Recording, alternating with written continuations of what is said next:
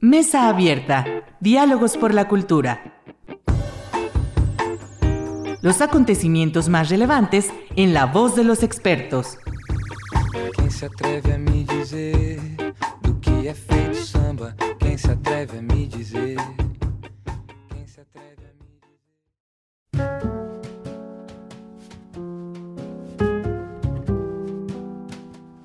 Tal? Muy buenas noches. Bienvenidos a su programa Mesa Abierta, Diálogos por la Cultura. Soy Irlanda Godina para Radio Universidad Autónoma de Aguascalientes.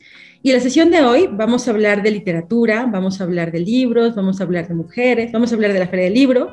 Me da muchísimo gusto recibir en este programa a Marisol Gámez. Bienvenida, Marisol, a este programa Mesa Abierta y a Radio Universidad. Muchas gracias. Gracias a ti, Irlanda, por esta oportunidad. Gracias. Y bueno, tengo muchas preguntas que hacerte. Tuve la oportunidad de, de asistir a, a, la presentación de este libro que aquí presento en la pantalla, que se llama Aves Negras. Eh, tuve la oportunidad de asistir a la, a la, librería de los escritores hace como dos semanas más o menos, ¿no? Entonces, una querida amiga mutua que es Marcela López Serna presentó justamente este, este libro y yo quisiera que nos platicaras qué abordas en esta, en esta publicación, que de verdad ha sido un deleite leerla eh, y te agradezco muchísimo, bueno, pues esta oportunidad es justo de conversarlo. Pues muchas gracias. La verdad que cada vez que me dice alguien que, que, le gusta mi libro, me, no sé, se me llena el pecho, ¿no? De, de, de, que esto está valiendo la pena. Y sí, con mucho gusto, eh, te, hablo, te hablo de lo que, los temas que aborda Aves Negras.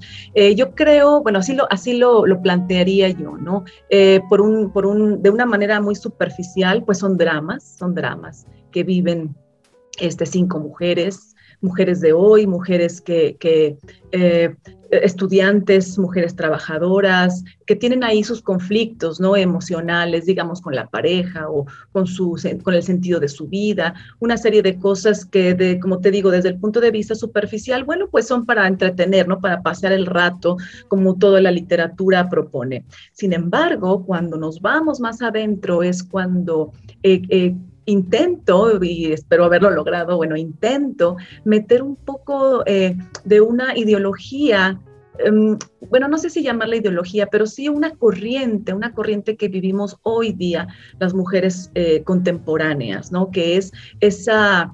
Um, esa doble eh, vertiente o estar en ese medio entre lo que la, las pautas sociales nos han indicado ser y sentir, y por otro lado, el intento por soltar aquello, ¿sí? Eh, eh, básicamente las mujeres de aves negras son mujeres que han obedecido, que han eh, ido según han llevado su vida según lo que se esperaba de ellas, ¿no? Y todavía siguen allí en su mente con eh, ideas, por ejemplo, como que el matrimonio da la estabilidad. Entonces hay que casarse para lograr una estabilidad, como si no hacerlo no se lograra una estabilidad. O por ejemplo, eh, que el amor, perdón, que la pasión se llama amor como si no fuera aislado, ¿no? Y una serie de planteamientos, o por ejemplo, el sentirse amado, el sentirse amado o la, la, dependencia social eh, al reconocimiento de una misma, ¿no? Es sentirse perdido en la sociedad. ¿Por qué? Porque no hemos cambiado las pautas que nos han dicho debemos ser, ¿no?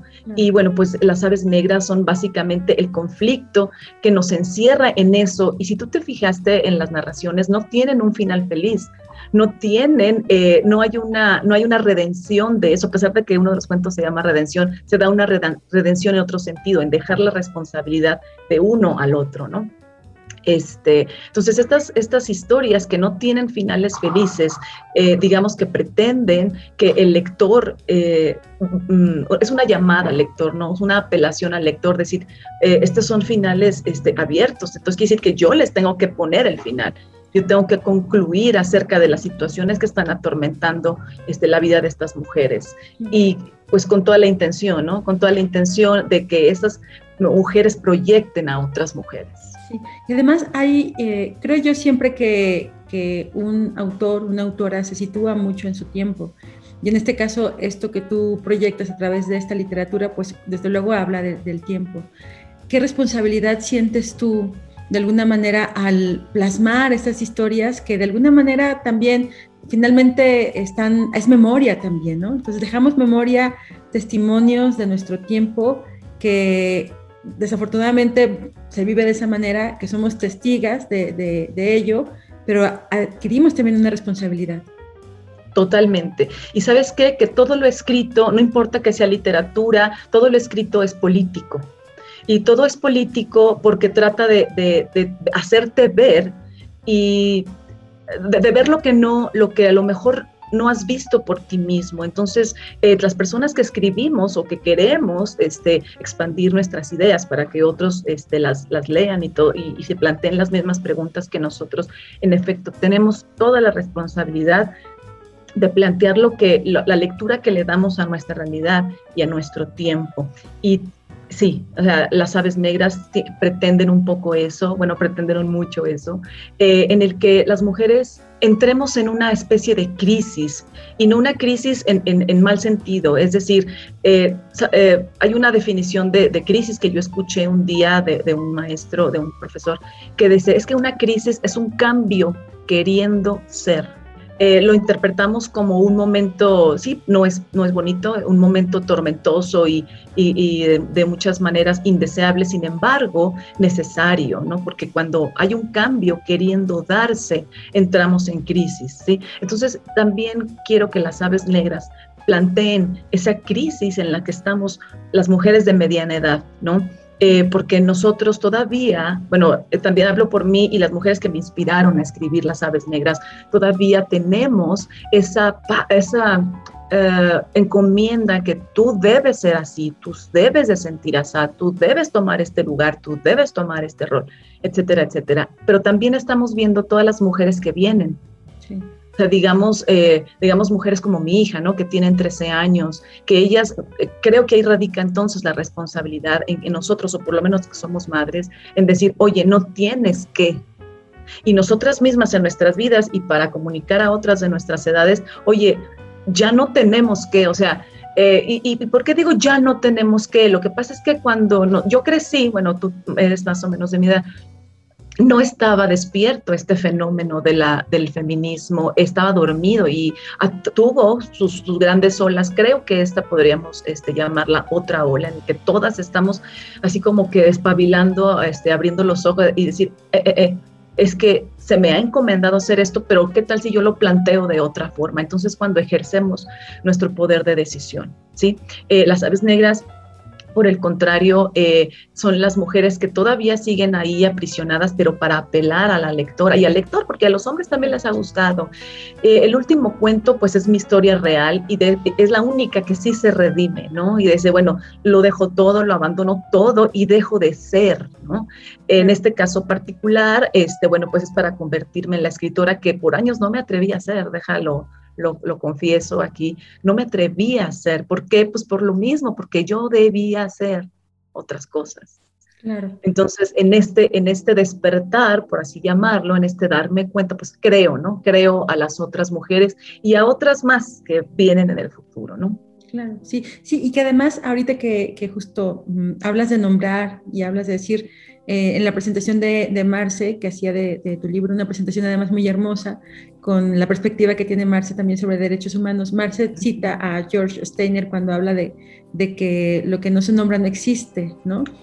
Y entonces, eh, esta, e, eso desde luego nos lleva a, a, la necesidad, por supuesto, de nombrar, ¿no? De, de nombrar a estas mujeres, incluso de nombrarnos a nosotras mismas, ¿no? Y esta posibilidad también de que te das tú, de nombrarte también a ti misma, que, que, se vuelve también un ejercicio y al mismo tiempo, como dices tú, una, una invitación, ¿no? A poder darnos nombre, ¿no? Y, decir, y poder decir quiénes somos desde, desde cómo nos sentimos y, no, no tratando siempre de encontrar incluso una respuesta del exterior, que eso también es algo que nos sucede mucho. Sí, como seres humanos esperamos todo que venga del exterior. Mira, es parte de nuestra cultura. Pero en efecto, este, tanto Steiner como, eh, bueno, en algunas otras teorías eh, lingüísticas que han profundizado en esto, que eh, en efecto lo que no tiene nombre no existe, ¿no? recordemos, por ejemplo, en la conquista, que las cosas se llamaban distintas, llegó, llegaron este, los europeos y dijeron, no, ahora es el río tal, ahora es el río tal, entonces se convierten en otras cosas y se crea un país nuevo, ¿no? digamos que poniéndolo en un símil, en un símil, este, nosotros tenemos el, el deber de ponerle nombre de adjetivar lo que somos, lo que sentimos, ¿sí? Eh, pasa lo mismo con lo que decían de la escritura femenina, ¿no? Eh, el, opuesto, o sea, el hombre que era el, eh, por excelencia el escritor o el, o el ¿cómo se puede decir? El nombrador de las cosas hasta de nosotras mismas, ¿no? Cuando nosotros brincamos como autoras y decimos, ¿por qué tiene que haber escritura femenina, ¿no? ¿Por qué, los temas domésticos tienen que ser solo los que me corresponden? ¿Por qué el sentir, este, eh, eh, o, el temperamento que tú me has dicho que tengo, tengo que desarrollarlo en, la poesía y en los ámbitos que nos daban chance? Que nos daban chance. Hoy no, ahora podemos escribir todo, ¿sí? Incluso podemos hacer mujeres malvadas, ¿por qué no? Sí. ¿Por qué no? ¿No? Oye, Marisol, y algo que también eh, me llama la atención, justo y volviendo al tema de la creación y de nombrar, es desde luego, pues, que es una publicación que, que tú, eh, pues, básicamente has, has, dado también, dado a luz desde de todo el proceso, ¿no? Completamente. Y, desde luego eso también motiva e invita eh, a, tomar de alguna manera las riendas de, los procesos de publicación, incluso, que es justamente lo que, lo que tú realizas, ¿no? El ya no, me, gusta mucho la propuesta que haces también desde ese lugar, porque invita a, pues, a buscar las maneras también, ¿no? De dejar, insisto, testimonio, pero involucrarse en procesos que desafortunadamente en estas... Eh, injusticias, incluso diría yo, el propio sistema que tiene el arte, que no permite, que dificulta. Eh, eh, sin embargo, bueno, pues en una realidad, en una alternativa, tú haces una publicación, ¿no? la, autogestionas y que, y que implica muchos retos. Cuéntame un poquito también sobre, sobre ello de todos los retos. Sí, completamente. pues mira, primero es el reto de, de, de escribirlo, luego es el reto de, mandarlo corregir cuantas veces sean necesarias. Eh, mira, hoy día, como tú dices, bueno, no, no te no lo dijiste, nada más lo pensé yo, este, la escritura, el, escritor, perdón, la figura del escritor se ha estado bajando un poco del parnaso, del parnaso en el que lo pusieron las grandes editoriales, ¿no? Eh, la, escritura eh, es para el que lo quiere hacer, ¿sí? Sin embargo, eh, allí en el, en, el, en el camino de que, en el que alguien decide convertirse en un escritor y hacer una publicación de calidad, pues somos humanos al fin, ¿no? Entonces se van cometiendo muchos errores y esos errores han demeritado la escritura independiente. Este, y bueno, eh, con esto en mente eh, es con lo que yo traté de hacer la mejor publicación posible, ¿no? Porque sí creo que le debemos un respeto al lector, eh, y no solamente por vivir el sueño, porque por capricho, ¿no? sino porque si uno de verdad ama esto, amas la literatura y quieres seguir dedicándote a esto, pues tienes que entregar un, un producto valioso, ¿no? Eh, valioso en contenido y en forma.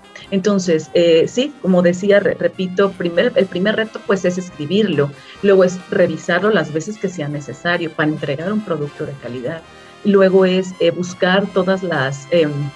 Eh, pues el apoyo de todos los profesionistas que contribuyen, porque yo no lo hice sola, este, yo mandé a hacer todo, o mandé a hacer la edición, contraté a los editores, yo, escribí las historias, pero eh, mandé a hacer las revisiones, mandé a hacer portada, mandé a hacer la maquetación, o sea, hasta que salió el producto lo mejor, eh, lo mejor posible, precisamente por respeto al lector, ¿no? y eso, bueno, pues es mucho trabajo, es mucho trabajo, pero no es lo más difícil. Lo más difícil es romper con uno mismo, es venderte a ti mismo la idea de que sí eres, o sea, que sí puedes ser escritora y que sí eh, dentro de ti está el espíritu del escritor, entonces hay que ir a venderlo. ¿Sí? También se ha romantizado mucho este, el que la escritura debe ser libre y que debe ser gratuita y que debe ser barata. Eh, antes de que yo me dedicara a la, a la, producción de este libro, también en algún momento lo creí, es que los libros son caros. ¿Sabes qué? Los el autor es el que menos gana. Y para que un libro exista, pasa un montón de manos y todas esas manos eh, eh, realizan un trabajo profesional y su trabajo profesional pues vale. Hay que pagarles. Entonces ahí vas este, incrementándole los pesos y hasta que te das cuenta de que lo que cuesta un libro, eso es lo que cuesta. Mesa abierta. Diálogos por la cultura. Continuamos.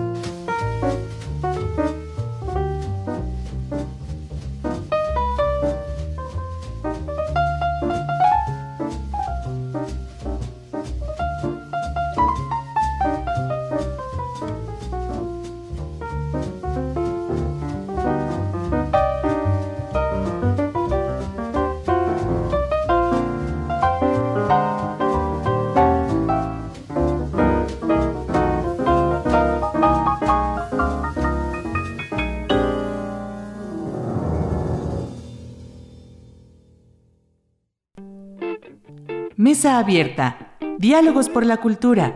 Regresamos.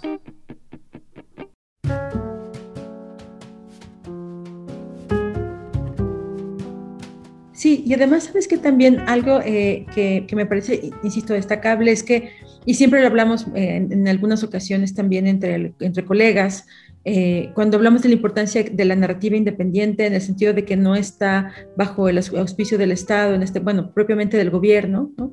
y, que, y que muchas veces mm, necesariamente requiere, sí, un doble esfuerzo, pero, pero que eh, incluso a veces los propios autores pueden no darse cuenta de la dimensión a la que ustedes entran, porque en verdad es, otra posibilidad que está lejos de quizá algunas lecturas o miradas muy, muy eh, pues establecidas desde el ámbito estatal, ¿no? del ámbito gubernamental. Y generar narrativas desde la independencia también es, es abonar a la pluralidad de historias y a la, pluralidad de formas de, pensar incluso la vida misma, ¿no? Sí, mira, este, lo que pasa es que todo está sujeto a un mercantilismo, eso no lo podemos evitar, no lo podemos evitar. Eh, por suerte, eh, pues yo he tenido la, manera de, ¿cómo se llama?, de costearlo, ¿no? Yo soy maestra, aparte doy cursos de creación literaria y eso pues eh, eh, me apoya a que poder invertir, porque sabes qué es, así se llama, o sea, si lo vemos desde el punto de vista este, práctico, pues es eso, uno invierte en este tipo de cosas eh, tiempo y dinero y luego quieres ir a venderlo, ¿no? Y presentar tu propuesta, porque como dice el dicho, el que no enseña, pues no vende, ¿sí? Y como te digo, si uno quiere seguir, este... Mm, dedicándose a esto y hacer estas nuevas propuestas, independientemente del, del, gobierno, porque el gobierno, este, pues digo, huelga a decir que cada vez, que este, en esta temporada pues cada vez es menos, ¿no? Están rompiendo con los fideicomisos, están acabándose los apoyos para el arte, este, el arte está totalmente centralizado en la Ciudad de México, eh, a, los estados nos dejan muy poco, hay muchas necesidades, entonces el arte se va quedando, quedando, y también orilla eso, es orilla a que nosotros este, repito, los que tenemos la posibilidad de hacerlo, pues saquemos nuestras propias propuestas, ¿no? Porque tampoco digo que sea sencillo, tampoco digo que sea sencillo, este, sí implica, sí implica, este, es tiempo y es dinero y es mucho esfuerzo. Sí, y además tú, tú platicabas justo en la presentación que hiciste en la, librería de los escritores, hablabas también de las dificultades que tiene que, eh, que, que implica también socializar, este, este producto, ¿no? Llevarlo a espacios, ¿no? Dialogar, porque claro, lo que tú buscas es que sea conocido, ¿no? Que, que llegue al lector, que es, digamos, que el fin último de cualquier creación artística que tenga esta vocación. Todos queremos ser leídos, aunque digan que tienen, es, que, que son autores de, que son autores, este, no sé, como de nicho o de este, exclusividad. Todos que, aunque, aunque aún ese quiere ser leído por alguien, por esos que conforman ese nicho, ¿no? Pero todos queremos ser leídos. Para eso escribimos, para eso compartimos las ideas. De otra manera, pues las guardas en el cajón, ¿no? Como tu diario, ¿no? Sin embargo, no, creemos, creemos que tenemos algo que decir, tenemos algo que mostrar y además podemos hacerlo de manera bella. ¿No? Y apelamos a la, a la, estética de la narrativa, ¿no? Y, o, bueno, los poetas, pues a la de la poesía, etcétera, ¿no? Y sí, eh, lo, más complicado es buscar los espacios y entrar en los espacios, es convencer a los lectores que hay otras posibilidades y no solamente tienen que leer a Isabel Allende porque es un bestseller, ¿no? De hecho, hasta esos mismos autores tienen cosas con mayor o menores calidades, es que eso es humano, ¿no? Sin embargo, tienen detrás una, una maquinaria mercadológica tremenda, que sí, les ha costado también años, ¿verdad? Porque tampoco estoy diciendo yo que porque escribí, este, bueno, y publiqué cinco cuentos, pues ya el bestseller, ¿no? Es que es el primer paso y es un paso este, en una trayectoria que he decidido este, que, transitar, ¿no? Pero sí creo que el mayor reto, este, pues que antes no acabé, me extendí mucho, este, el mayor reto es este, enseñar, es enseñar, es este, aparecer en medios, ¿sabes qué? Y, poco a poco eh, también eso se van abriendo, la distribución. La distribución es un gran reto también. Pero bueno, este, también lo vamos a sortear. Ya sí, y de, verdad, insisto, ha sido un gusto, un gusto conocerte y saber que hay esta propuesta, incluso, bueno, pues desde Aguascalientes también es, es muy enriquecedor, ¿no? Y creo que muestras, insisto, estas posibilidades. El libro lo pueden encontrar en la, en la librería de los escritores, ¿verdad? Sí, en la librería de los escritores, en la librería universal, en La Catrina y Compañía y en Termápolis. Son las dos este, mm, librerías que están en la calle Matamoros, las que se le conoce librero de viejo. Sí. Ahí están en dos de ellas eh, y bueno, en las de Madero. Claro, muy bien. No, pues muchas gracias. Y muchísimas gracias por esta conversación. Ha sido muy enriquecedor platicar contigo. Gracias, a ti, Randa. Gracias. Y bueno, pues nos estamos viendo y gracias también a quienes nos siguen a través de nuestras redes sociales. Recuerden que estamos en YouTube, en Facebook y también nos pueden escuchar a través de Spotify. Y por supuesto, mil gracias a Checo Pacheco, quien nos apoya en la edición de este programa. Nos escuchamos en la siguiente emisión. Que tengan una linda semana. Hasta pronto.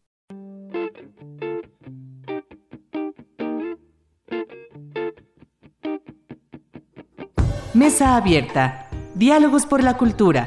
Nos escuchamos en la próxima emisión.